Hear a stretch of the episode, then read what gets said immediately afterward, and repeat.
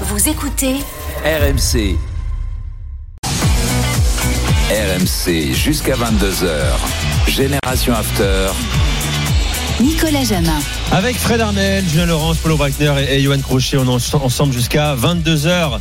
La Ligue de le direct, le Havre Rodez, c'était chaud sur le but rutinois, Christophe Lécuyer. Ah, c'est incroyable ce qui vient de se passer, messieurs, avec un penalty pour les Havrais. Et alors là, euh, incroyable ce qui euh, vraiment s'est passé sur la pelouse d'Océane. Impossible pour nous de vous dire si le ballon a entièrement ou non franchi la ligne d'arrivée, ce qui est la ligne de but, pardon. Ce qui est certain, c'est qu'en tout cas, ce penalty a été frappé par le capitaine Havrais Victor Lecal et Mpassi qui part du bon côté. Il est parti sur sa droite. Arrêt magnifique du gardien ruténois. Le ballon qui revient sur la tête euh, de ce même capitaine Havrais. Alors là, il y a un sauvetage sur la ligne, une reprise de Joujou, une confusion générale dans les 5 mètres 50. Les Havrais sont allés célébrer ce but pensant que le ballon avait entièrement euh, franchi la ligne de but. Euh, Mais l'arbitre assistant, il n'a pas validé ce but. Il y a eu un imbroglio incroyable. Toujours est-il qu'on en reste à 0-0 après ce penalty raté, ou plutôt ce penalty repoussé par Mpassi, le fantastique gardien ruténois impérial depuis l'entame de cette rencontre. 33 minutes de jeu, toujours 0-0 ici à Océane. Julien Arsenal s'accroche. Euh, Peut-être en vain, mais en tout cas, euh, super succès sur la place de Newcastle, hein, euh, qui rappelle encore une fois, s'il le fallait, que les Gunners font une grande saison.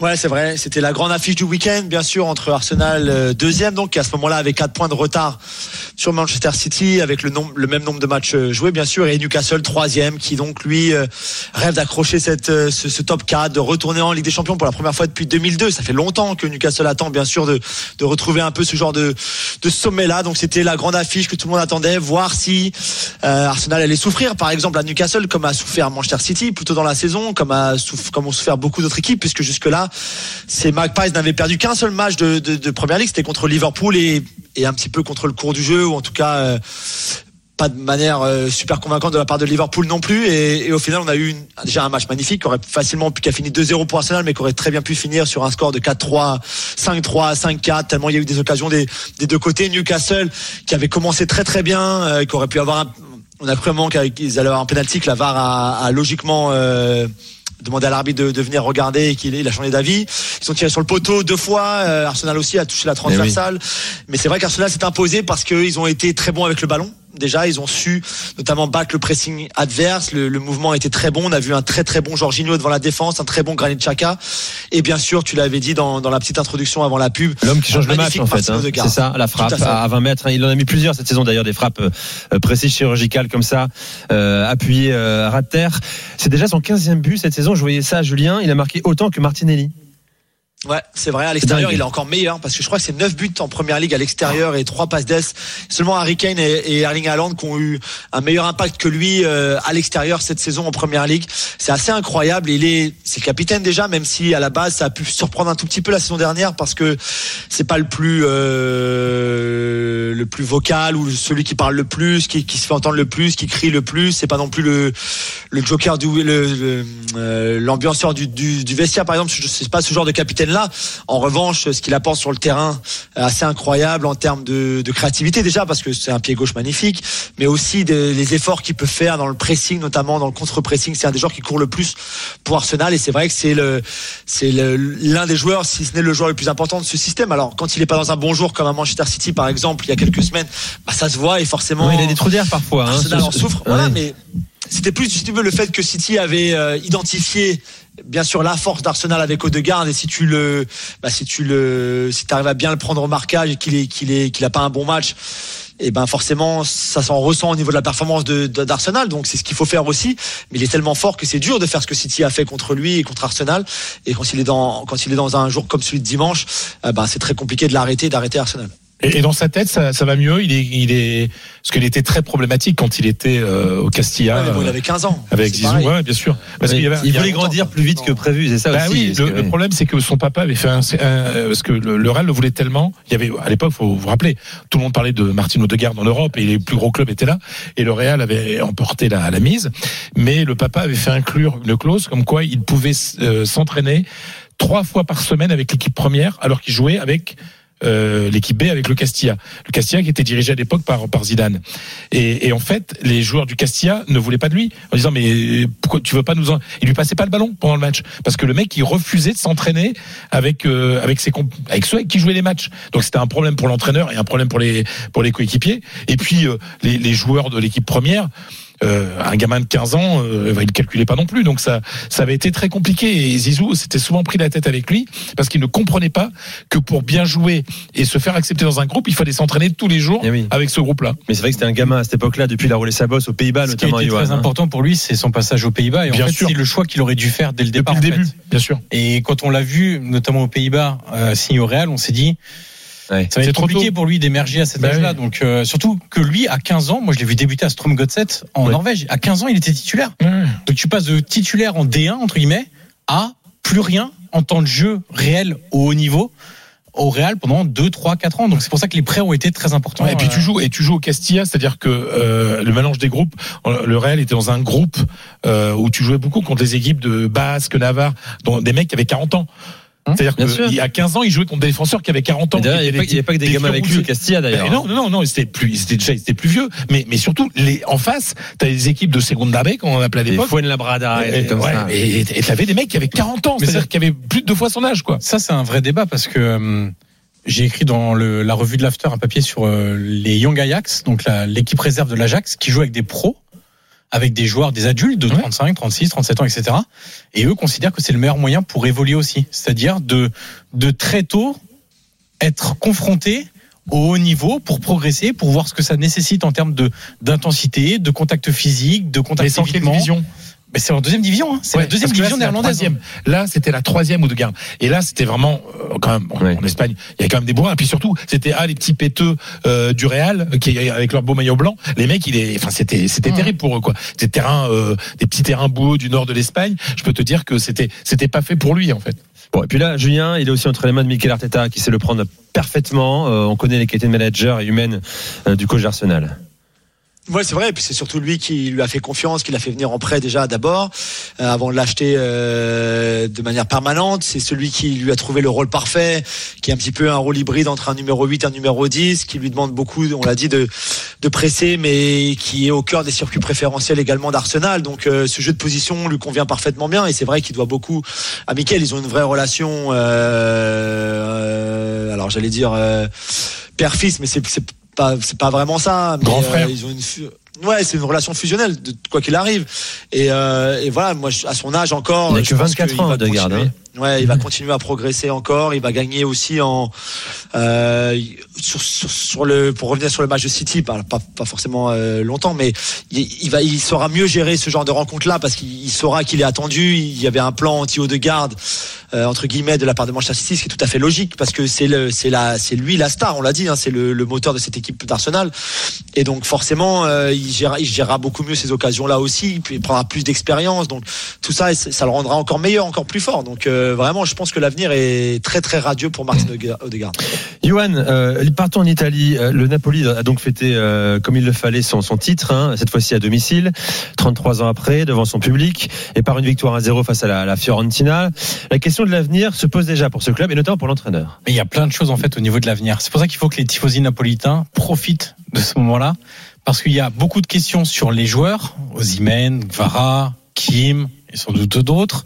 Ouais. Il y a des questions sur le directeur sportif, Giuntoli, qui a fait venir les Vara, Kim, etc. l'été dernier, qui s'appuie sur une cellule de scouting qui est assez performante euh, de- depuis quelques années. Et il y a Luciano Spalletti. Alors Luciano Spalletti, euh, avant même de parler de son contrat, il faut quand même dire, moi en toi à titre perso, mais c'est un sentiment qui est partagé par beaucoup en Italie, c'est le plaisir de voir cet entraîneur enfin récompensé. Euh, parce que quand on aime les entraîneurs euh, bâtisseurs, les entraîneurs qui adorent le football, qui adorent le jeu, qui mettent beaucoup de choses en place pour euh, euh, exalter les qualités des joueurs, pour les faire progresser, pour avoir un jeu attrayant, esthétique, enthousiaste, etc. Luciano Spalletti il coche tous les critères. Ça a été pendant longtemps vu comme un j'allais dire un beautiful loser, c'est un peu ça quoi, c'est avec la Roma par exemple au milieu des années 2000, c'était Le loser beau- magnifique, oui, c'est ça. Ouais, c'est ça, c'était le plus beau jeu d'Italie. La Roma du, de la moitié des, de 2005 en gros à 2008, c'est le plus beau jeu d'Italie. Vous pouvez le prendre dans tous les sens que vous voulez. Ouais. C'est, c'est fluide, c'est agréable. Certains se souviennent du match contre Lyon parce qu'évidemment c'était contre une équipe française, mais c'était vraiment admirable. Mais c'était deuxième, deuxième, deuxième. Euh, il fait le record de points quand il revient à la Roma euh, après euh, le licenciement de Rudy Garcia. deuxième, encore une fois, euh, avec C'est déjà une grosse perf avec la Roma. non, mais c'est c'est ça en fait. C'est pas un club qui est programmé pour C'est gagner ça. non plus. Donc, euh, mais c'était deuxième. Voilà, il avait gagné entre temps au Zénith, mais au Zénith Saint-Pétersbourg. Mais alors c'était avant la folie dépensière, Hulk, Axel Witzel, etc. Mais ils avaient quand même commencé déjà à dépenser les Bruno Alves, etc. Ils avaient recruté un- pas mal au Portugal, etc. Donc on se disait ouais, mais bon, c'est la Russie, c'est un peu loin de nous, etc. Donc ça, ça compte pas. C'est c'est pas le grand football, quoi. Et là, je trouve vraiment que c'est une très belle récompense pour quelqu'un qui euh, en fait, célèbre très bien le football parce qu'il lui donne l'importance que doit avoir le football dans la vie. Pas trop, pas ridiculement, euh, pas assez entre guillemets. C'est pas du tout français, mais je sais pas comment le dire autrement. Euh, c'est la juste place du football dans la vie et dans la société, euh, qui a des phrases un peu philosophiques parfois. Il en joue un peu. C'est quelqu'un de très théâtral. Il s'aime beaucoup. C'est un Toscan. Il s'aime beaucoup. Voilà. Les Toscans s'aiment beaucoup, oui. Les Toscans s'aiment beaucoup, évidemment. Fierté C'est le d'appartenir à côté cette un terre. peu hautain des, des, des Toscans euh, qui Après, c'est pas mal là-bas, quand même. non, non, mais c'est pas ça, mais c'est même culturel, quoi. C'est même voilà culturel, un hein. héritage. euh. L'esthétisme florentin. Exactement, exactement. Et donc c'est vrai qu'il s'aime beaucoup et parfois il est. Moi, je vois des conférences de presse, j'ai envie de le gifler. C'est-à-dire que c'est toujours un ton un peu théâtral, il se met en scène, etc. La longue pause avant de parler, etc. On a l'impression, bon, on lui dit, c'est bon, calme-toi, t'es en train de parler juste du 4 du 4-3-3 de la semaine prochaine. Mais ça fait partie du personnage. Et je sais que ça gonfle des joueurs. Il y a des joueurs qui n'en peuvent plus de, de ces postures théâtrales-là, de, de, de, de, de cette euh, forte estime de soi. Ouais. On sait que ça a clashé avec pas mal de joueurs, les Totti, les Icardi, les joueurs généralement qui ont un gros ego. C'est un peu difficile avec Spalletti. Ça marche bien pendant un certain temps et après ça devient un peu plus difficile. Mais honnêtement, c'est vraiment un, un entraîneur top qui euh, restera dans l'histoire du football italien, non pas par le nombre de trophées. Il y a plein d'entraîneurs qui ont gagné plus que lui, mais il y a très peu d'entraîneurs qui ont autant construit pour le bien du football italien. Prenez la Roma, vous prenez l'Udinese, il ramène l'Inter en Ligue des Champions aussi. Euh, là, il fait le titre avec le Naples qui a attendu depuis 33 ans. Bref, c'est un entraîneur génial, mais il y a un mais évidemment. C'est-à-dire qu'il y avait une option dans son contrat pour être prolongé. Et le problème, c'est que De Laurentiis étant Aurelio De Laurentiis, bah, plutôt que de se dire à son entraîneur, on se voit à la fin de la saison et puis on, Pour acter on en discute et puis on on est content de toi. De Laurentiis, il a fait, il appuie sur un bouton sur l'ordinateur, hop, je prolonge et puis après je, j'en- ça envoie un, mail- un truc automatique à, à Spalletti qui reçoit, bon, votre contrat a été prolongé. Voilà, en c'est termes humains, c'est pas, C'est- c'est pas génial, quoi. Donc, euh, il l'a un peu laissé entendre Spalletti en disant, euh, oui, oui, euh, bah oui, oui, euh, j'ai su ça. Merci à- au club de m'avoir euh, prévenu euh, qu'il avait prolongé euh, mon contrat euh, automatiquement, etc.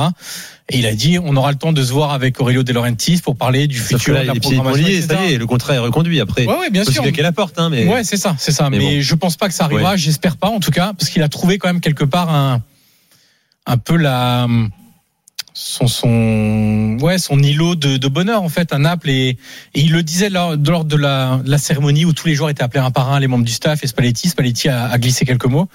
Et il y a une phrase qui a fait marrer tout le monde euh, et qui est très drôle. Il dit euh, euh, justement avec cette réputation de, de, de loser magnifique, euh, il dit euh, on m'avait dit que Naples était la cité des miracles. Ouais. Et imaginez, vous venez de me faire gagner un scudetto. Imaginez euh, que vous êtes bien la, la cité des miracles. Et, et donc voilà. Donc, il y a quand même un peu d'humilité, de- de- de- de- d'autodérision. Ouais. un peu d'autodérision et un peu d'humour, mais c'est vrai que honnêtement, ça serait vraiment dommage que le mariage s'arrête là parce que euh, il correspond tout à fait à, à ce que les Napolitains attendaient, à ce que le football moderne nécessite. Tout à fait.